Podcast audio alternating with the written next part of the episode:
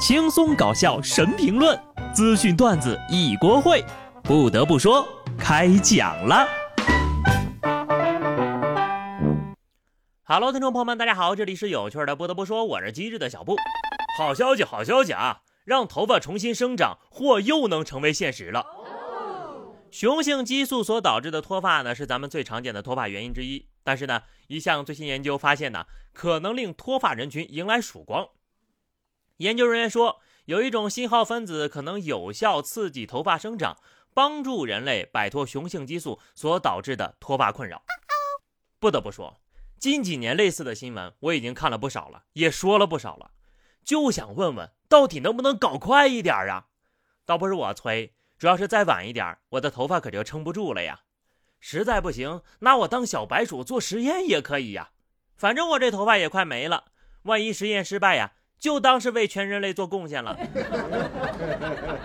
我希望呢，下一步不要再是发表论文什么的了，直接快进通知我下楼去买药，那该多好呀！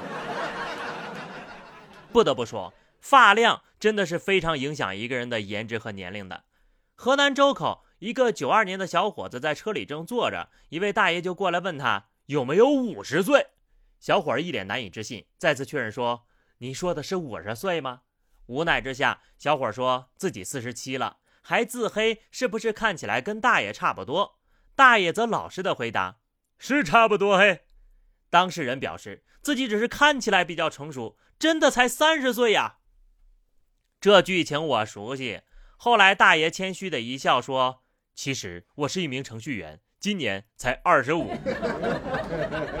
挺好的。”起码大爷没有一上来就叫自己哥呀。往好处想想，说明这个小伙子呀成熟稳重，得到了大爷的认可。大爷是特别的认真呐，还以为遇到了同龄人呢。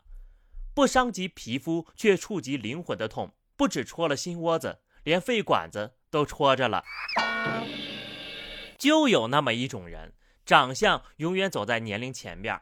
不过长得着急呢也是有好处的。你四十多、五十多的时候，看上去还是五十多。这抗老能力一流啊！而且年纪轻轻就一脸稳重，更容易获得领导和客户的信任，没准儿更容易升职加薪呢。有的人呢是三十岁活出了五十岁的沧桑，而有的人呢却是四十岁活出了四岁的稚嫩。江苏南京一家玩具店老板报警称，店里四个价值四千多的限量版公仔被偷了。监控显示，当天下午呢，有个男的在店里闲逛的时候，趁四周无人，从货架上拿走了四个公仔，放进包里。民警沿路追踪，蹲守数日，终于在嫌疑人家里将其抓获。据交代呀，他在刷短视频的时候呢，看到不少网红的家里都摆放了这类公仔，想要买却又舍不得花钱买。哎呦！老二次元又来这儿零元购了呀！不管多大岁数都能喜欢公仔，但是呢，你不能因为岁数大你就变异了呀，长出了第三只手啊，这是不符合人类进化逻辑的。有些人的脑子那是一点逻辑都没有。山东临沂一户人家大棚里的西瓜被偷，损失约两千块钱。民警查监控就发现呢，发现一辆宝马车在大棚前停下。三个人下车，发现有监控就逃离了。随后呢，这个车又返回来，来到未安装监控的大棚里实施盗窃。民警将偷瓜的两男一女抓获。三人交代呢，他们是为了寻求刺激，才趁大夜上开车偷西瓜的。最开始看到这条新闻的时候，因为标题太长了，所以我只看到前面几个字：两男一女为寻刺激，什么情况？点进去一看，好家伙，为寻刺激。开宝马偷西瓜，老刺激了呀！想想都让人激动的直哆嗦呀。最后呢，被警察带走就更加刺激了，一次给你刺激到位，估计这辈子都不再想寻刺激了吧？我就不懂了，这些比我有钱的人一天到晚到底都在想些什么玩意儿啊？要是真的闲得慌呀，你不如把村口大粪挑了吧，给自己还找刺激？就问你制服诱惑上门服务刺不刺激？事实再一次证明。开好车的就一定是好人吗？一些事情的发生注定是一场孽缘。浙江一男子来到派出所报警，说自己和表弟被骗了。经了解呀，报警人的表弟之前偷渡到缅甸搞诈骗，因为疫情严重想快点回来，但是手续非常的麻烦。之后呢，表弟看到某短视频平台上有人能够帮别人插队回国，他就加了人家好友。对方称呢要先付五千的定金，事成之后呢再付一万的尾款。表哥付了五千块钱定金，对方收了钱之后呀，直接把他给拉黑了。骗子骗了骗子，魔法打败了魔法，玩了一辈子的鹰，结果被鹰啄了眼。现在知道被骗的感觉了吧？知足吧，没有嘎你腰子就不错了。这人可能忘了自己的朋友圈里都是同行啊，所以就这智商，还是远离这个行业吧。而下面这个行业，他明明可以抢钱。却还是给你剃了个头。大理州不少理发店收到了大理州美容美发行业发出的市场价格调整规范的通知，以大中型门店为代表，将门店剪发参考价定价为六十块钱，烫发染发的参考价定为三百块钱。市场监管局的工作人员表示，协会的行为是涉嫌违法的，现已启动调查了。房子买不起，雪糕吃不起，现在呀，就连头发也要剃不起了。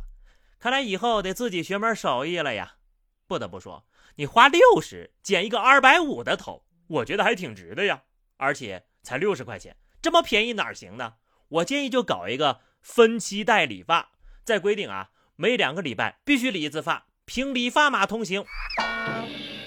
话说你们家那边理发多少钱呢？说说我听听。最后啊，说一件大快人心的事情。陕西渭南白水县三十五岁男子张某甲得知女儿被猥亵之后呢，将猥亵者打至轻伤二级。公安局侦查终结之后呀，以张某甲涉嫌故意伤害罪向白水县人民检察院移送起诉。近日呢，中国检察网公布了一份不起诉决定书。检察院认为，张某甲主动投案，如实供述罪行，自愿认罪认罚，而且呢，被害人张某乙有严重过错，综合考虑殴打他人的前因后果、危险程度等等，就对张某甲呢不起诉了。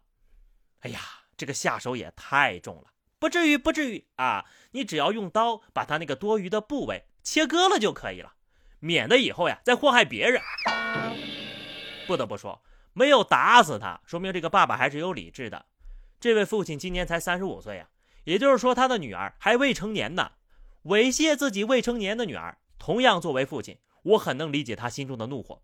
可想而知，才轻伤二级呀。真的已经下手很留情了，能这么判呢，也赞一个有温度、有态度的司法。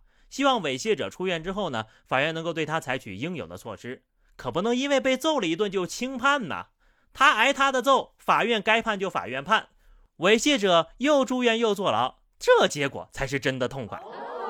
好的，朋友们，那么以上就是本期节目的全部内容了。关注微信公众号 DJ 小布，或者在 QQ 群二零六五三二七九二零六五三二七九，来和小布聊聊人生吧。下期不得不说，我们不见不散，拜拜。